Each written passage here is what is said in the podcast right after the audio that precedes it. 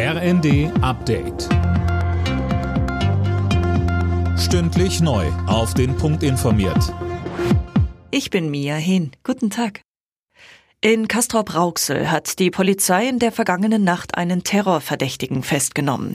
Der Mann soll einen Anschlag mit Biowaffen geplant haben. Tim Pritztrup. Ein 32 Jahre alter Iraner soll dafür die Giftstoffe Cyanid und Rizin beschafft haben. Auch der Bruder des Mannes wurde festgenommen. Bei der Durchsuchung ihrer Wohnung trugen die Einsatzkräfte Schutzanzüge und Atemschutzmasken.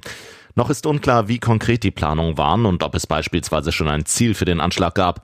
Laut Bildzeitung hat ein befreundeter Geheimdienst die deutschen Sicherheitsbehörden über die Anschlagsgefahr informiert. Bundesnetzagenturchef Müller rechnet in diesem Winter nicht mehr mit einer Gasmangellage.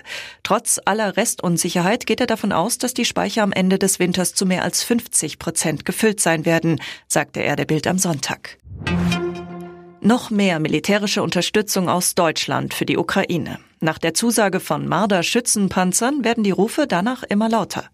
Fabian Hoffmann, im Fokus sind die Leopard-Kampfpanzer. Genau, da wird von vielen Seiten gefordert, dass Deutschland auch dabei seine Blockadehaltung aufgibt, so beispielsweise die CSU, aber auch innerhalb der Ampelparteien Grüne und FDP.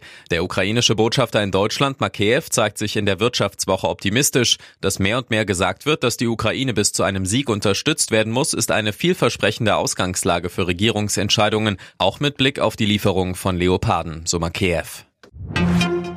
Ein Umstieg auf ein E-Auto wirkt in diesen Tagen wenig attraktiv. Die Preise an manchen Ladesäulen haben zum Teil das Niveau von klassischem Benzin erreicht.